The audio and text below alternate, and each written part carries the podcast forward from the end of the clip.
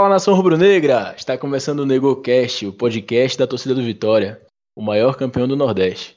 Meu nome é Ramon Cerqueira e conosco na bancada hoje, Fernando.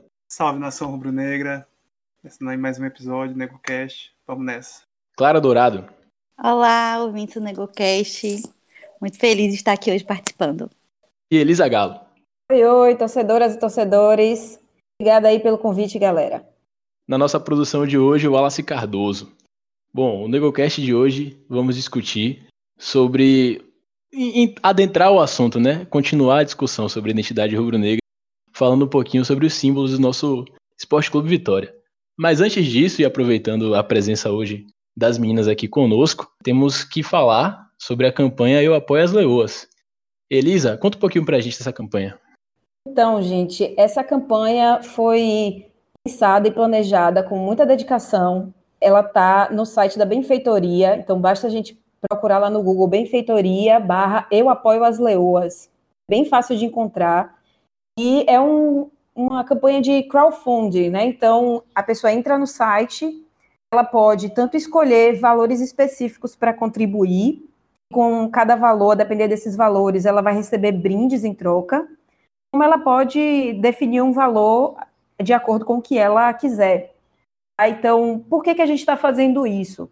As nossas atletas do futebol feminino estão passando por um momento muito difícil. A gente sabe que o futebol feminino já não é muito valorizado, né? já não recebe a atenção que deveria, elas já não recebem a remuneração que, que seria justa, mas nessa situação da pandemia a coisa está ainda mais complicada. A gente sabe que os clubes receberam determinado valor vindo da CBF para ser repassado para as atletas, para garantir a subsistência delas nesse período da pandemia. Mas, infelizmente, no nosso clube, isso ainda não foi feito.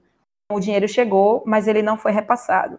Então, nós, torcedoras e torcedores, é, angustiados com essa situação e com a situação das nossas atletas, decidimos fazer essa campanha. Então, você pode entrar lá no site da Benfeitoria Eu Apoio as Leoas, escolher que contribuição você quer dar, a depender do brinde que você queira receber. E aí eu vou dando logo uma dica, porque a gente preparou vários modelos de camisa. A princípio eram três modelos de camisa, cada uma mais bonita do que a outra. As camisas foram todas pensadas sempre para valorização do Vitória, né, da torcida. Então, a, o primeiro modelo é focado mesmo na campanha e nas atletas lindo, lindo. É um desenho do nosso mascote, nosso leão raiz, com a frase Eu apoio futebol feminino no, escudo da camisa do Vitória. Outro modelo que a gente tem é com a nossa maravilhosa e célebre frase O Barradão é mágico. Então o desenho também está muito legal. E o terceiro modelo é a palavra nego, que dá nome, inclusive, a esse podcast, né? Que a gente usa muito no, no estádio sempre faz parte da nossa história, do nosso grito, e tá lá a palavra com a definição. Então, as camisas tão lindas.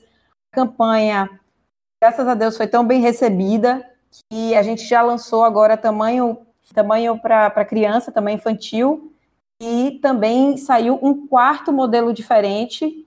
Aí eu recomendo demais que vocês cheguem lá para dar uma olhadinha e escolher, né? Eu, que sou uma pessoa muito decidida, não consegui escolher, então eu peguei todos os modelos, eu fiz logo uma, colaboração ampla, porque eu quero todos os brindes, estão muito bonitas mesmo. E toda essa arrecadação que a gente está fazendo com essa campanha é para direcionar essa grana para as atletas do nosso futebol feminino do Esporte Clube Vitória. Então, muito importante, cada um ajuda ali de acordo com o que for possível para você e todo esse dinheiro vai ser repassado para elas, tá? A gente só vai cobrir os custos aí da produção do material e do, da, do site, né, da benfeitoria, mas a ideia é a gente arrecadar o máximo possível, porque elas já estão há meses uma situação difícil e a gente ainda não sabe quanto tempo essa pandemia vai durar, né? Então é muito importante que todo mundo faça na medida aí da sua possibilidade uma contribuição na nossa campanha.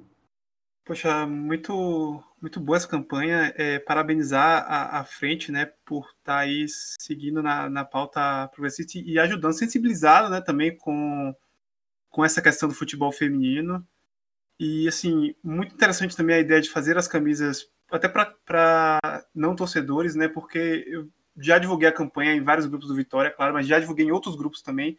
E é impressionante como outros torcedores têm abraçado a campanha, sabe? Até torcedores rivais têm, têm se prontificado a ajudar porque entendem a, entendem que as meninas elas ganham bolsa de auxílio, elas não ganham nem salário, e estão sem receber há vários meses. Isso é nessa situação de pandemia, então, é muito mais crítico. A gente sabe é, dessa dessa dificuldade né, que elas estão passando. Então, assim, ver, ver os torcedores se sensibilizando também e ver que a, que a frente fez uma campanha que, claro, abraça muito o torcedor do Vitória, as camisas elas são lindas, tem vários símbolos do Vitória ali, mas também tem a possibilidade de outros torcedores também poderem abraçar e contribuírem para essa campanha que é muito nobre. Isso, Fernando. A gente pensou com bastante cuidado em cada modelo das, da camisa, das camisas. É, a frente sempre teve essa preocupação, né? Faz parte, inclusive, dos lemas assim da Frente Vitória Popular. Também a profissionalização, né? Também a defesa do Barradão. Então, é muito importante que a gente esteja atentos e atentas ao futebol feminino sempre. E nesse momento tão difícil, nossos cuidados eles se amplifiquem, né? Então, é, é, eu também estou achando que a campanha está muito legal, o material está muito bonito, a gente está conseguindo também fazer divulgação, né? Isso é muito interessante. Então, peço também às ouvintes e os ouvintes compartilhem suas redes sociais, divulguem aí nos seus grupos de WhatsApp, passa para a galera, porque o objetivo final ele é grandioso, né? Elas merecem, elas são trabalhadoras, elas tinham que estar recebendo não poderiam estar passando por esse momento desse jeito. Então, faz parte da torcida fazer o que a gente tem que fazer pelo clube, né? Muito bom e que fique registrado o nosso, o nosso apoio, né? Nós aqui no já compartilhamos também nas redes sociais as publicações relacionadas à campanha e também muito importante esse espaço aqui que a gente possa incentivar o torcedor a, a colaborar e também acho que esse momento de de pandemia, ele mostra algumas faces, essa crise, na verdade, mostra algumas faces e algumas posturas de quem administra o clube, né, em relação a declarações e coisas que a gente tem, tem acompanhado aí recentemente. É triste. A gente vai seguir na cobrança também de que o dinheiro que veio para essa é, destinação, né, que veio para as atletas, que ele seja assim repassado. Então a gente não vai abrir mão é, de fazer esse debate e de fazer pressão para que o correto seja feito, né, o justo seja feito, mas a fome bate, né? Então todas elas estão precisando muito e com uma certa urgência. Então a gente não podia esperar de braços cruzados. E o que eu acho muito legal é que até na camisa que é a mais genérica de todas, até o, o molde do escudo que tem lá a frase "Eu apoio o futebol feminino", o pessoal de fora que adquirir essa camisa também, de certa forma, vai acabar levando um dos símbolos. E é sobre isso que nós estamos aqui também para falar no dia de hoje. É, muito se associa a imagem do Esporte Clube Vitória ao Flamengo, né? Pelas nossas cores. E até a nossa história conta também que o, o doutor César Gordilho Espínola, ele chegou da, do Rio de Janeiro à Bahia e sugeriu a mudança das cores do Vitória, inicialmente preto e branco, para o vermelho e preto. Uma decisão, uma sugestão que foi acatada pela agremiação do Vitória, como conta o livro Barradão, Alegria, Emoção e Vitória, de Alexandre Ramos Ribeiro e Luciano Souza Santos, é, essa sugestão foi acatada por unanimidade e o Vitória se tornou rubro-negro. Mas o Vitória é uma imitação do Flamengo, na opinião de vocês? Olha, o, o, se não me engano, esse César, ele foi um remador do, do Flamengo, né? Alguma coisa assim, antes, de, antes dele mudar para Salvador, tem, tem uma história, alguma coisa no Rio de Janeiro com o Flamengo que ele fazia parte. Mas o Flamengo também ele era dividido em clube de remo e futebol e usavam cores diferentes, enfim. Da história do Flamengo eu não conheço tanto, mas assim, acho que isso era muito normal antigamente, os clubes fazerem umas homenagens aos outros, por exemplo, o esporte, ele bebe muito do Vitória, ele ele foi homenageado em várias coisas ali nas cores, o próprio escudo, o primeiro escudo do esporte é muito parecido com o do Vitória, então até o, o dia de fundação, né, Fernando, que calhou a ser o mesmo. Exatamente, é o 13 de maio, né? Incrível. Exato. E o leão também, né? Na verdade, são muitas coisas. Verdade, Clara. E, e assim, nessa época era muito comum a, os clubes beberem de referências próximas, assim, não existia essa essa preocupação com ter uma imagem única, se destacar assim, é, de forma única com relação aos demais. Só que hoje eu percebo que vários clubes que surgiram com, com essa essas homenagens ao Flamengo em si, Atlético, o esporte, o próprio Vitória também, eles têm tentado, claro, se distanciar dessa, dessa imagem do, do próprio Flamengo. Né? Acho que hoje o Vitória já tem, já construiu, são, são mais de 120 anos de história, o Vitória já construiu sua, sua identidade própria, sabe, seus símbolos próprios, sua própria cultura. Então, assim, não, não, não vejo o Vitória hoje como uma, uma cópia do Flamengo, mas eu vejo que o Vitória ainda precisa é, sedimentar mais a sua identidade fora da Bahia, sabe? Acho que ainda tem algumas coisas assim que ele precisa se destacar. Uma delas são as cores. Por exemplo, o uniforme do esporte, você consegue diferenciar o uniforme do esporte. Ele é vermelho e preto e ele tem numeração amarela e detalhes em amarelo, sabe?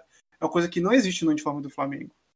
E o Vitória ainda não tem isso, assim, por mais que, que a gente perceba, é o, é o rubro-negro listrado, que é também o rubro-negro listrado do Flamengo, sabe? Com o branco ali, uma coisa assim. Eu acho que isso ainda tem um, um pouquinho, assim, dos, dos, três clubes, né, maiores, assim, que são também com as cores do Flamengo, acho que o Vitória ainda é o que está menos na, na distinção, assim. Mas, claro, é um clube centenário que tem também sua, sua própria cultura.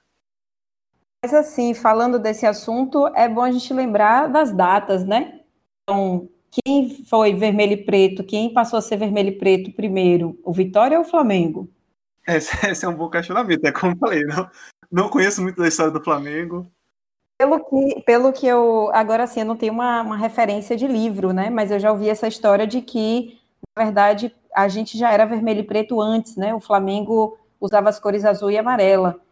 E depois passou a usar as cores, né? O rubro-negro também. Então, é bom conferir essas datas aí, mas me parece que o Vitória é, começou a usar o vermelho e preto antes do Flamengo. De todo modo, existem outros problemas também, assim.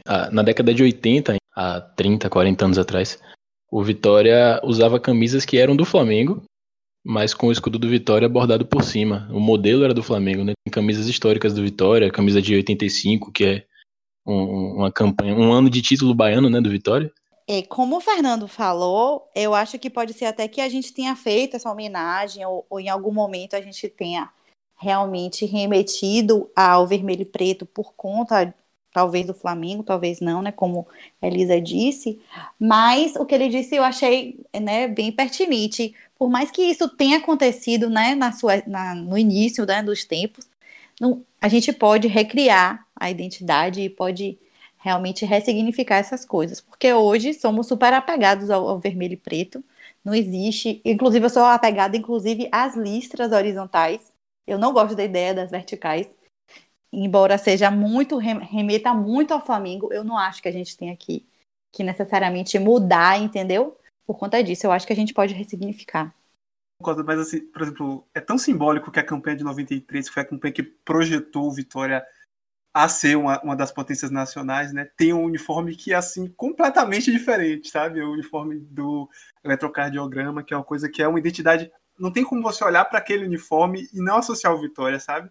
Como não amar, né? Como não amar? Exato. Tenho, tipo, umas três retrôs de 93 aqui, porque eu gosto muito daquele, de usar esse uniforme. Eu acho que nada representa mais a, a essência do Vitória, um time que era formado de base, um time veloz, um time que atacava é, de forma muito reativa, assim, muito veloz, enfim, com garotos jovens que, que dava testa em grandes equipes do Brasil. Acho que por tudo aquilo ali, aquele uniforme é muito simbólico. Então, assim, quando você começa a criar vínculos com símbolos e, e com coisas assim, é, é muito difícil desassociar. E as listras rubro-negras, querendo ou não, existe um vínculo muito forte com o Flamengo, sabe? E por isso que eu, eu não sou tão fã assim das camisas mais é, listas horizontais. Eu tenho, tendo a, a, preferir e usar as outras, os outros elementos. Não, super compreendo. De acordo com o que Ramon é, falou antes, é, a gente acolher, digamos assim, né, usar alguns símbolos do Flamengo no final do século XX faz bastante sentido, porque aí o Flamengo já tinha, né, o futebol de projeção nacional, o Ramon colocou, o Vitória estava ainda no momento de crescimento, né, a década de 90 foi uma década melhor para a gente, aí me parece que faz mais mais lógica, sabe, da gente utilizar num, numa tentativa de ir junto, né, dessa visibilidade que o Flamengo tem. Agora, historicamente, né, anteriormente, e essa é a minha dúvida mesmo, a informação que eu tinha era que a gente usa o vermelho, usa o vermelho e preto é, antes do, do Flamengo. O Flamengo usava o azul e o amarelo. É, historicamente ele teve o primeiro uniforme azul e amarelo, mas assim, é, não sei quando foi que ocorreu essa mudança e também se eles usavam o vermelho e preto no remo e o amarelo e o azul e amarelo no futebol e a pessoa trouxe para o Vitória no futebol e depois eles mudaram também. Sabem dizer em que ano o Vitória passou a usar o vermelho e preto? Foi em 1902. É um bem bem antigo, né? Com três anos de fundação, o clube já estava adotando a, o vermelho e preto. Mas assim, se foi uma, uma, uma, homenagem ao Flamengo ou não, a gente pouco sabe, porque a história é, passada do clube, principalmente nesses primeiros anos, é, ela é muito. Ela não é muito resgatada, sabe? Eu acho assim, a gente não, não, não escuta tanto, não, não tem tantas referências. É, não, eu acredito que a gente deveria, sim, contar mais a história do Vitória, sabe? A gente tem muita coisa positiva nessa história e que, infelizmente, é pouco contada. Então, isso que a gente usar o vitorismo, né? Fazendo referência aí ao episódio passado, e contar essa história. Então, por exemplo, em relação ao futebol feminino, a gente tem registro de futebol feminino no Esporte Clube Vitória em 1953. Isso é quando a gente tem registro fotográfico, talvez tenha surgido até antes. Mas repara, é uma história bem antiga, numa época em que era revolucionário, né? Ter futebol feminino.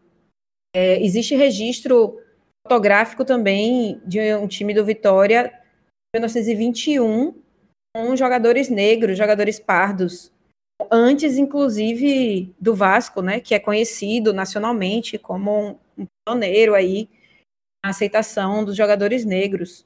Então é importante a gente contar a nossa história, né, e valorizar as coisas positivas que a gente tem na história do Vitória.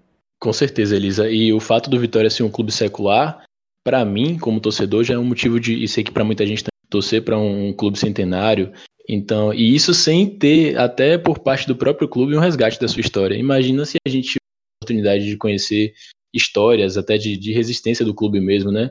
Que atravessou diversas crises, fases complicadas e também momentos de glória e de inovação e de ser um clube fundador de diversas ligas de esporte na Bahia de diversas modalidades. Isso, sem dúvidas, reforça o meu sentimento de, de torcedor do Vitória, saber que o clube, é, a história do clube e a história do esporte da Bahia são praticamente a mesma. E um outro ponto de divergência em relação aos símbolos que a gente atribui ao nosso clube é o nosso hino. É, em 1 de agosto de 1985, o Vitória lançou um novo hino. É, o autor desse hino é Walter Queiroz Júnior e a campanha se chamava Este Hino vai, vai Levantar o Estádio. E essa campanha pretendia arrecadar recursos para a conclusão do Barradão, que em 85 ainda não, não tinha sido concluído, né? A história interessante é que o Vitória conseguiu sem custos a impressão de 5 mil discos para serem distribuídos entre os torcedores para poder divulgar esse novo hino do Vitória. Só que existe um hino oficial do clube, né? Esse sim, composto por Albino Castro e Vivaldo Souza, que é, foi nomeado de Mostra o Teu Valor, e eu queria pedir para a edição soltar um trechinho desse hino para a gente. Vitória, Vitória, mostra o teu valor. Pois é, e na minha opinião, eu queria ouvir a de vocês, esse de fato é o hino oficial. O que é que vocês acham? Olha, é, não, não, não sei se é uma unanimidade, mas assim, pelo menos a grande maioria dos torcedores que eu, da minha bolha, né, como a gente brinca aqui, preferem o hino antigo. Sabe, eu, eu, eu gosto do, do hino novo, assim. Eu, agora que eu percebi que a história dele é remetida à construção do Barradão, me faz ter uma simpatia ainda maior mas eu vejo ele como uma canção, como diversas outras que o Vitória tem, sabe? A festa começa na ladeira também é uma canção excelente que fala sobre a identidade do Vitória. E esse hino novo também é uma dessas canções. Agora, o hino antigo, cara, não tem como se fosse. Né? Ele é muito a cara do Vitória, sabe? Ele representa muito mais o Vitória, eu acho, assim. E por mais que chega uma gestão, acha que é o hino antigo, chega outra gestão, eu acho que é o que bota o hino novo para tocar sempre no estádio, coisa e tal. Hino para mim é o hino antigo. E as outras são canções que têm valores históricos que levam sentimentos na gente também, mas o hino é o hino, é a representação do clube, para mim é o hino antigo. Eu não entendi, Ramon acha que o hino, o hino mesmo é o novo? Não, não, na minha opinião, é o hino antigo. Eu trouxe primeiro, fiquei primeiro a história, mas para explicar depois também que o clube tem um hino oficial que eu, talvez seria interessante a gente pensar e pesquisar, na verdade, porque existia a necessidade do lançamento de um novo hino, né? Se o Vitória, porque se a gente parar para pensar, o, o, hino que a gente, que eu considero o, o oficial, ele é pouco cantado no estádio. Ele talvez não seja um hino que a torcida é, abrace de certa forma, sabe? E aí, talvez por isso, e a gente aqui vai falar de achismo, eu pelo menos não, não tenho essa história é, com certeza, né? Que o Vitória lançou esse, esse hino para pegar como um cântico do torcedor. Mas ele não tem essa pegada de hino mesmo, como os tradicionais do futebol. Sim, é verdade. Ele veio em um momento é, de muita mudança no clube, né? Porque a construção e a inauguração do Barradão é um marco na história do Vitória. Mudou muita coisa. Então, é, eu acho que vem também junto com essa vontade de trazer uma, uma força maior e uma renovação para o clube, né? No caso do, do hino novo, ou da canção nova. Isso, é. Conta a história aqui que o presidente Zé Rocha, ele, ele mesmo comandou pessoalmente a venda dos discos, dos compactos, né? Que o Vitória é, produziu para o lançamento e que a partir do dia seguinte do lançamento que foi no Hotel da Bahia e contou com a presença de ilustres rubro-negros abnegados como Manuel Barradas, Manuel Tanajura, Silvanei Salles, a partir do dia seguinte ao lançamento ele esteve disponível para compra dos torcedores em bancas de revista. Né? Então a, a, intenção era popularizar mesmo como um símbolo do Vitória, o hino novo. Tem um marketing Vitória trabalhando já na década de 80. Dá para chamar de hino do Barradão? Acho que sim, Acho viu? justo. Resolve, justo. resolve. Hino do, do Barradão talvez resolva. Mas realmente, eu, durante muito tempo, não sabia da existência do hino antigo. Eu pensava que esse era o hino do Vitória. Tão arraigado tal negócio. Eu lembro que no, trabalho da escola, eu tinha. Não, trabalho não. Tinha um negócio de um jornalzinho. Que não sei por que eu fazia esse jornalzinho na época. E eu botei o. Tinha que botar os hinos. A gente fez um negócio lá de botar o hino do Bahia do Vitória. Eu botei esse hino. Pra mim era um hino, gente. Eu descobri assim. É, recentemente que não era, sabe? Mas eu acho o, o, o, antigo muito mais bonito. É muito forte, é muito forte. Ah, é difícil competir com o antigo, né? Pois é, e por ser mais novo, esse hino, versão atual, que as rádios utilizam, inclusive, ele reforça entre a torcida essa essa questão de ser o hino oficial do Vitória, né? E eu queria até que a edição também colocasse um trechinho do nosso chamado atual hino do Esporte Clube Vitória.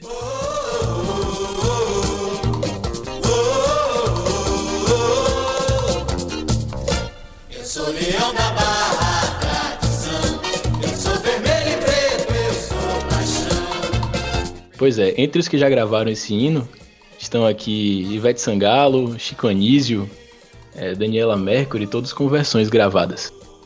Que de fato é uma, uma bela canção, mas acho que o Vitória poderia é, se posicionar né, quanto a isso, deixar claro qual é o seu hino, até para que o, o, antigo, que é tão bonito, tão. É, é, inclusive deixar claro isso aqui, né? A gente não está criticando a, a, a, o novo hino, mas também tentando pensar em formas de que o Vitória resgate essa, esse hino antigo que traz frases muito fortes, muito impactantes para sua torcida.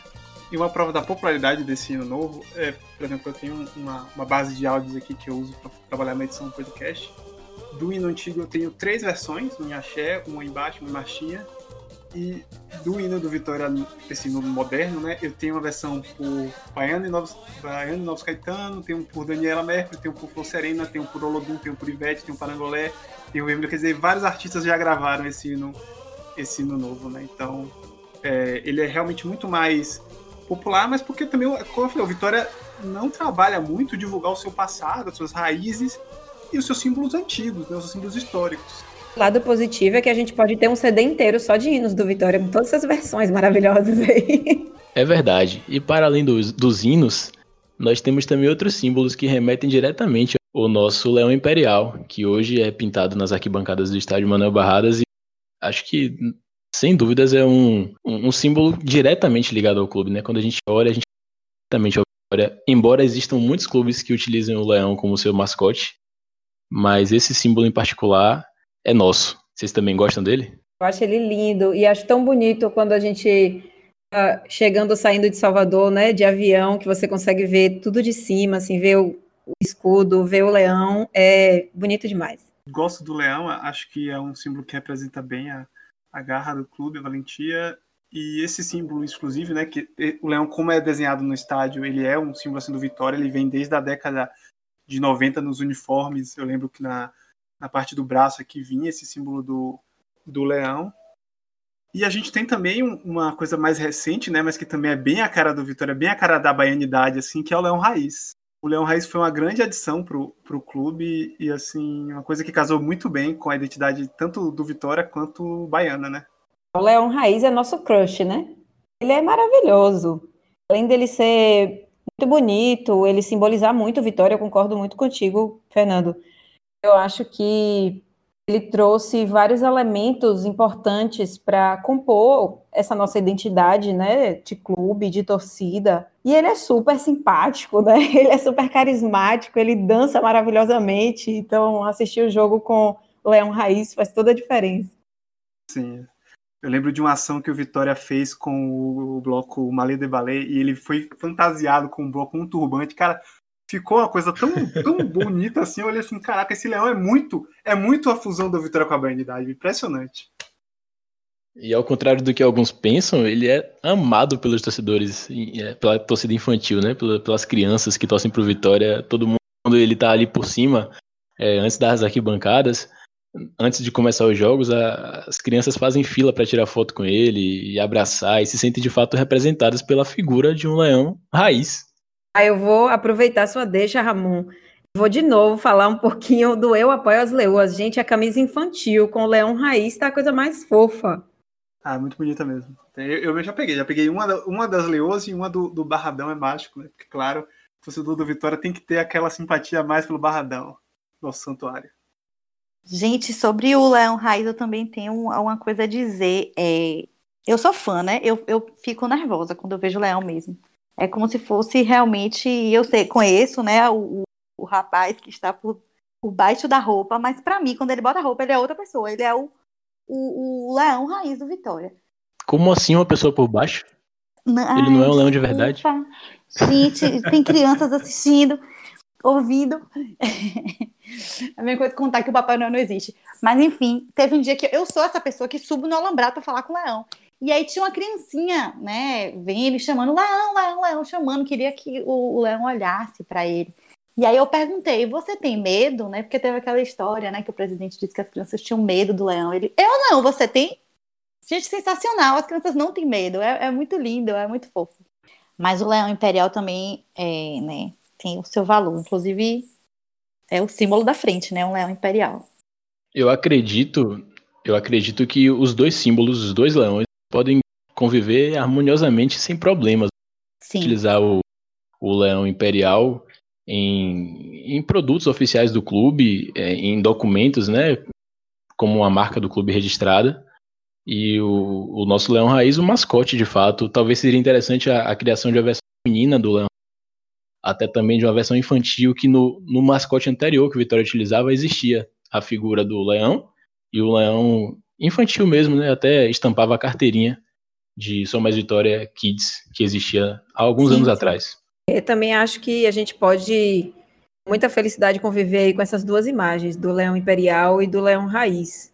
Cada um tem seu espaço e tem seu espaço nos nossos corações, inclusive, né? Sem dúvida todos é, esses símbolos né, que a gente comentou aqui, é, vocês conseguem algum outro símbolo que a gente não falou assim que tipo tem identificação para vocês, para a gente fechar esse bloco dos símbolos aqui? Para mim é o escudo. Eu simplesmente amo o escudo do Vitória atual. Para além dos escudos, que eu acredito até que a gente pode, numa outra oportunidade, desenrolar bastante sobre isso, é porque foram vários no curso da história do nosso Esporte Clube Vitória tem um símbolo que eu acho sensacional, que é a inscrição 1899, né, que o Vitória levava bordado na sua camisa desde o ano 2000, e aí no ano de 2019 ele foi retirado, na verdade já tinha saído do estatuto do clube como obrigatório anteriormente, mas a partir da camisa, a última lançada, né, que o Vitória utiliza atualmente, é, não tem mais presente no escudo na camisa, e eu achava aquilo incrível, assim, né, Sim, a gente já participou de discussões, né, nos grupos e a gente já descobriu até o porquê, né, que tirou, na verdade. Porque parece que a marca tem que, tem que ter um tamanho X. E aí o, o ano, ele ocupa um espaço que faz com que o escudo tenha que ficar menor no, na, nos documentos ou no, no, nos lugares, na, nas camisas, nas coisas. E por isso que foi retirado, né? Exato, é, talvez assim, como obrigatoriedade no escudo, eu entendo os motivos para que ele não esteja presente, mas é, utilizar, por exemplo, na parte de trás de uma camisa ou na mão, da forma como era utilizado no escudo, eu acho que é um símbolo que remete também à tradição do Vitória, que, como havia dito anteriormente, é um dos nossos trunfos, né? O, o Vitória ser um clube tradicional e secular também é uma coisa que o torcedor se orgulha. Não sei se vocês concordam. Entendi, entendi. É, pode colocar esse elemento em outros locais que não no escudo, né? Ou até onde ele ficava na camisa, por exemplo, ali embaixo. Não, não necessariamente precisa ser o escudo, por exemplo. Outros times usam elementos na, no seu uniforme próximos ao escudo. Por exemplo, o Colo-Colo do Chile usa uma faixa de luto pela história de um presidente que morreu lá, enfim. E, e no, na, no, escudo dele mesmo não tem essa faixa, mas todo o uniforme do Colo-Colo leva essa faixa de luto em cima do escudo. Perfeito, com certeza. E assim, existe também um movimento contrário, né? De é, como se o pessoal estivesse retirando elementos do pessoal que tem, por exemplo, o escudo do Corinthians, para a gente citar um exemplo aqui, eles têm muitas estrelas, tinham, né? No seu escudo oficial. E até pela mesma questão que Clara citou, para que o escudo de fato tivesse um tamanho maior em, em, produtos, em publicações relacionadas ao clube, as estrelas foram removidas. Mas no caso do Vitória, eu acredito que o bordado abaixo do escudo até ficava charmoso, sabe? Mas, respondendo a pergunta de Fernando, eu acho que esse ano de fundação do clube também é um símbolo que me remete imediatamente ao nosso Esporte Clube Vitória. Que, inclusive, foi fundado no mesmo ano que alguns clubes é, talvez do mesmo tamanho e relevância que o Vitória, né? Como Milan, Barcelona, todo mundo aí de, de 1899. Eu sou suspeita porque eu acho que esses símbolos históricos, eles também têm que ter um lugar especial, né?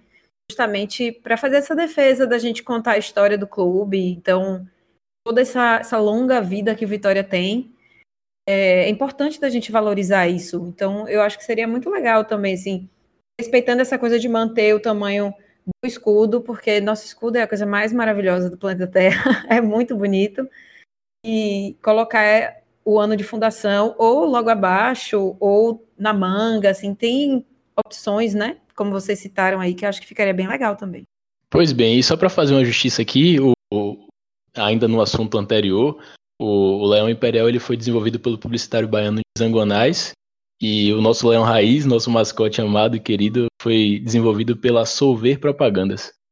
Essas empresas aí que trouxeram para o nosso clube os símbolos que a gente tanto gosta. Aqui tem informação. Aqui tem informação. E aqui também tem história, é por isso que está no ar agora o quadro Passe de Pirinho com o Irlan Simões.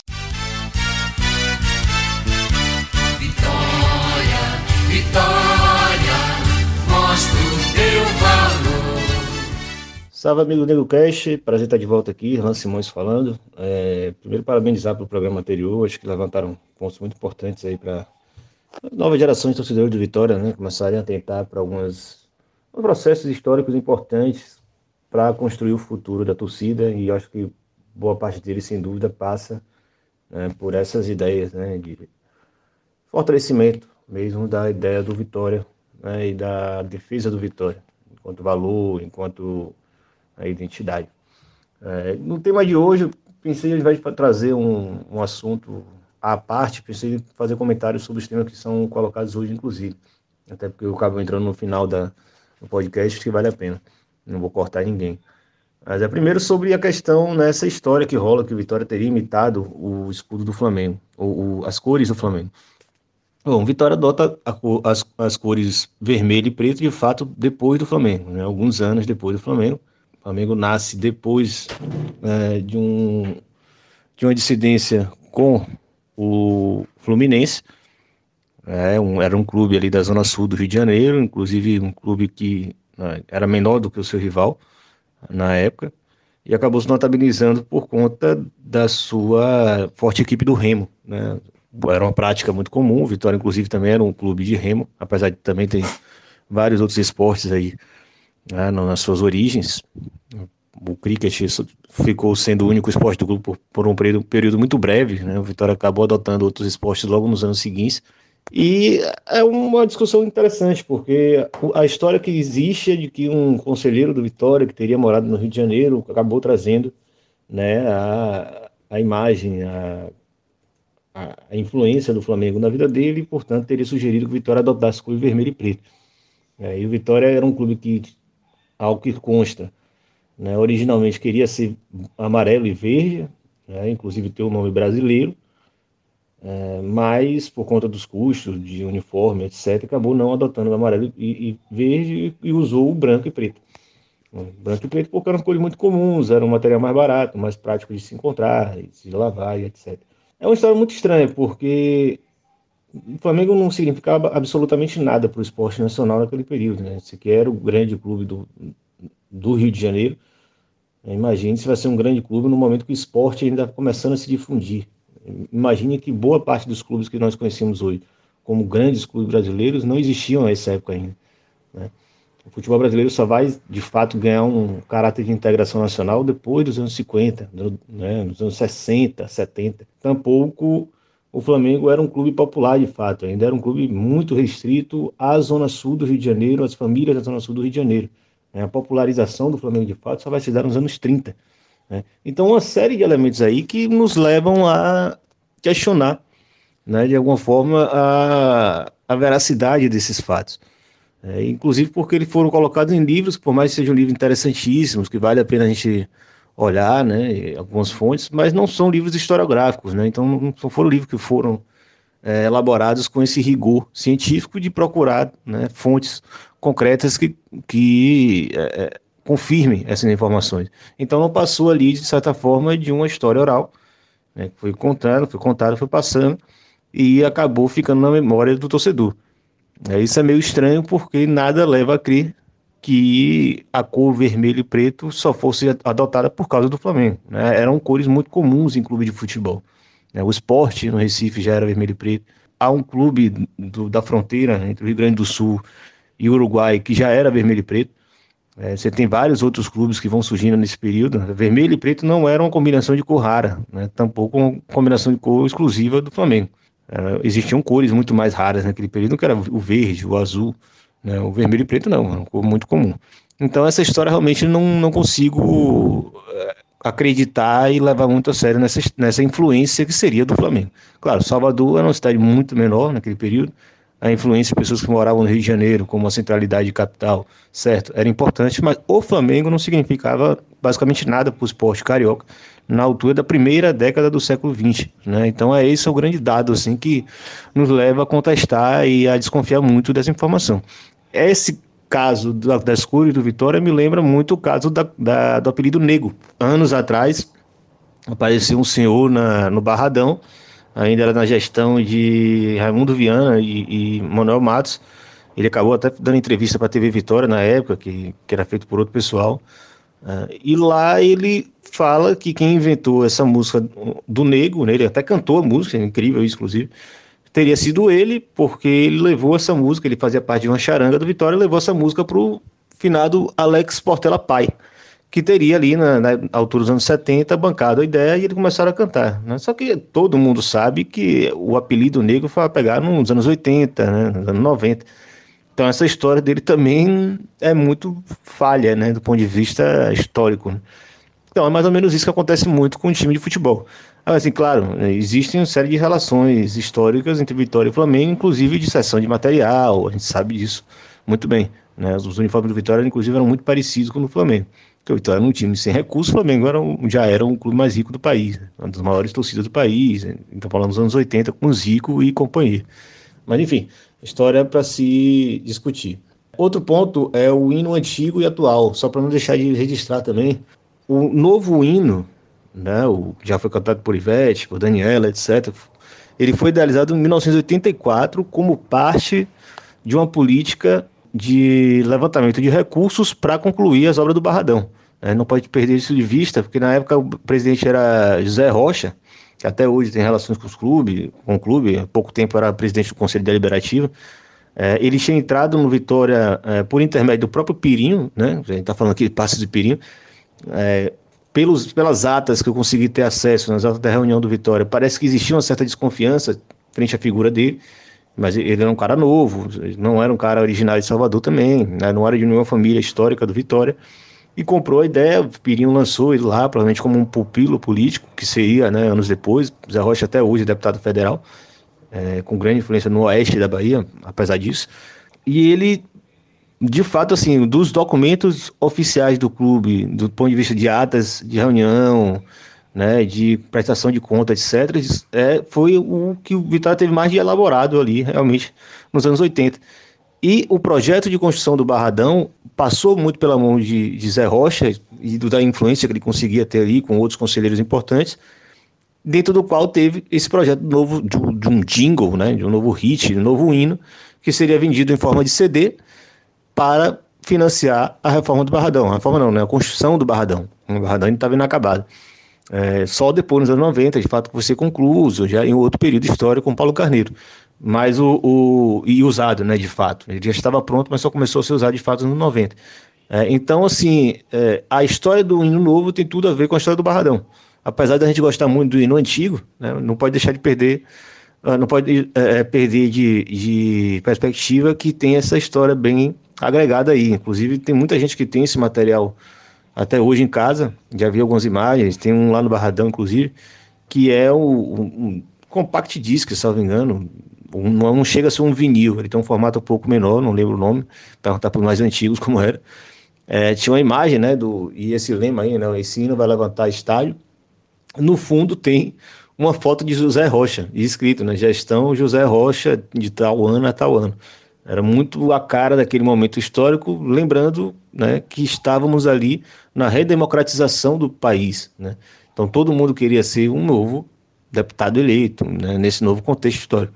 Tanto que, só para não deixar de lembrar também, é, Ademar Lemos ele vira presidente do Vitória em 90, ou é 91, e ele se afasta exatamente para se candidatar. E é dessa forma que Paulo Carneiro, que era o seu diretor de futebol, se torna presidente de fato do Vitória. Então essas coisas são todas né, relacionadas, a história do clube, a história do país. Então é bacana falar. Eu acho que é isso, os outros dois temas acho que vocês devem ter discutido bacana aí, enquanto eu gravava esse áudio, mas tem muita uh, história mal contada, né? A gente tem que ter um certo cuidado com essas coisas que ficam para o tempo aí, porque muitas não têm confirmação historiográfica e o Vitória e, e o futebol como um todo ele é evado de histórias é, mal contadas, né? de simbolismos inventados, né? de tradições inventadas, é, de histórias particulares que acabam tentando emplacar como histórias que né, correspondem a todo o clube. Mas é isso. Grande abraço até a próxima. Vitória,